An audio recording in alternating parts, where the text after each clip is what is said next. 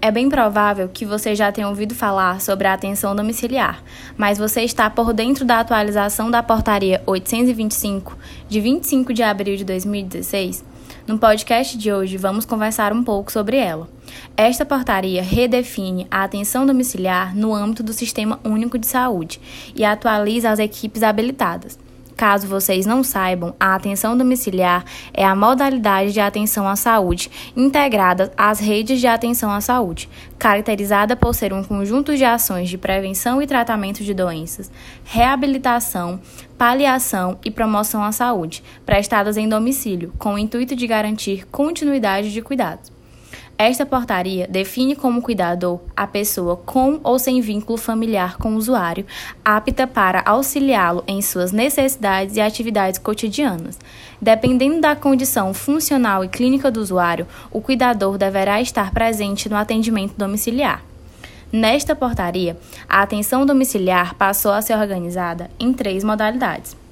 Na modalidade 1, usuário que, tendo indicação de atenção domiciliar, requer cuidados com menor frequência e com menor necessidade de intervenções multiprofissionais, uma vez que se pressupõe estabilidade e cuidados satisfatórios pelos cuidadores.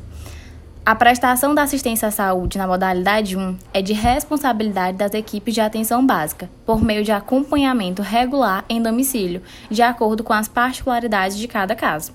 Na modalidade 2, o usuário que, tendo indicação de atenção domiciliar e com o fim de abreviar ou evitar hospitalização, apresente afecções agudas ou crônicas agudizadas com necessidade de cuidados intensificados e sequenciais, com, como tratamentos parentais ou reabilitação afecções crônico-degenerativas, considera considerando o grau de comprometimento causado pela doença, que demande atendimento no mínimo semanal.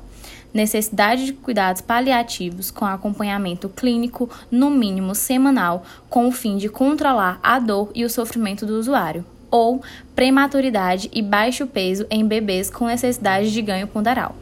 Na modalidade 3, corresponde aos usuários com qualquer das situações listadas na modalidade 2, quando necessitar de cuidado multiprofissional mais frequente, uso de equipamentos ou agregação de procedimentos de maior complexidade, como, por exemplo, ventilação mecânica e transfusão sanguínea, usualmente demandando períodos maiores.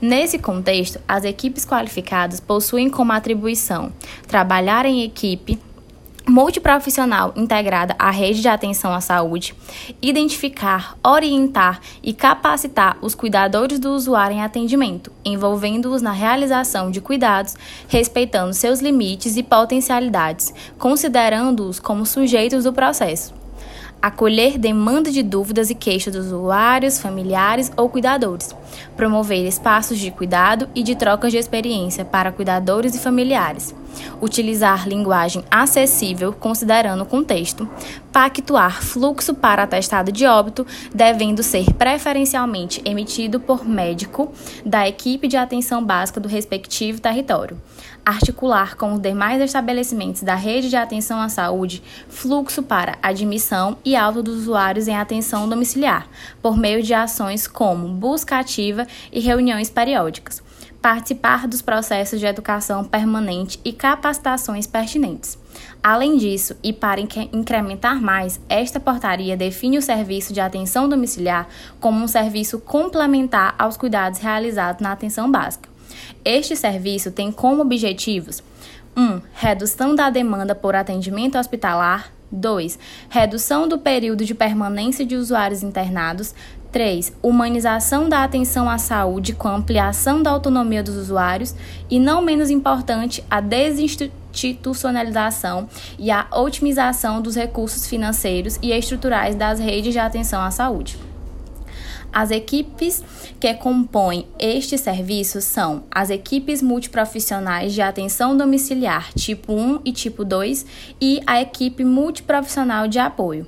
Além disso, o serviço de atenção domiciliar é responsável por ofertar, no mínimo, 12 horas por dia de funcionamento, de modo que o trabalho das equipes multiprofissionais de atenção domiciliar sejam no formato de cuidado horizontal, em dias úteis e nos finais de semanas e feriados, de forma a assegurar a continuidade da atenção em saúde, podendo utilizar, nestas ocasiões, o regime de plantão. E aí, essas informações foram úteis? Esperamos que sim. Caso queira acompanhar essas e outras notícias, se inscreva no canal e acesse nosso site. Lá terá a portaria completa e outras informações complementares. Esperamos que tenha gostado. Até a próxima semana. Se cuidem!